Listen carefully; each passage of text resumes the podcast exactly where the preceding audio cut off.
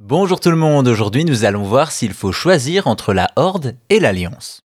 Les joueurs de World of Warcraft le savent très bien, dès le début de l'aventure, un choix cornélien se pose, rejoindre la Horde ou l'Alliance. Une question face à laquelle un joueur a décidé de rester neutre. Depuis 2004, WoW est édité par Blizzard et est disponible sur les PC du monde entier. Un MMORPG de légende qui a marqué le genre et est encore actif aujourd'hui.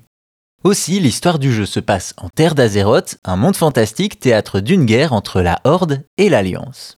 Un choix de faction auquel doit se plier chaque joueur, qui détermine aussi bien les races qu'il peut jouer ou certaines classes comme le paladin, même si au global, l'expérience du jeu est très similaire.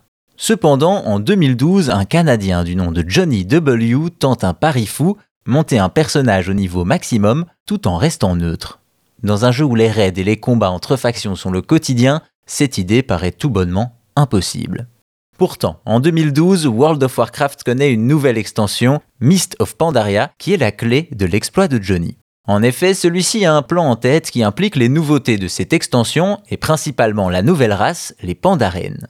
L'idée de Johnny est relativement simple. D'abord, il crée un perso, double agent, un Pandaren qui, comme ses semblables, commence sur une île de départ et ne rejoindra la Horde ou l'Alliance qu'au niveau 10. Ensuite, Johnny récolte des plantes et des minerais pour gagner de l'expérience sur l'île. Enfin, après le niveau 10, il reste sur l'île et ne choisit aucune faction, ne montant l'expérience qu'avec de la récolte. Vous l'aurez compris, le plan de Johnny W est cohérent, simple mais surtout extrêmement long.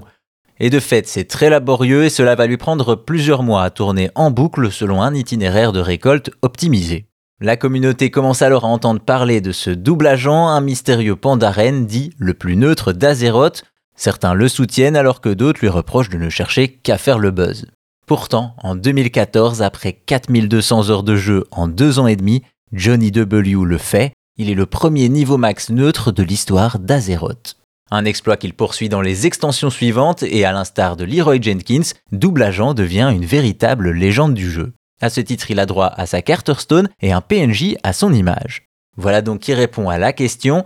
Non, il ne faut pas forcément choisir entre la Horde et l'Alliance, à condition d'avoir beaucoup de patience.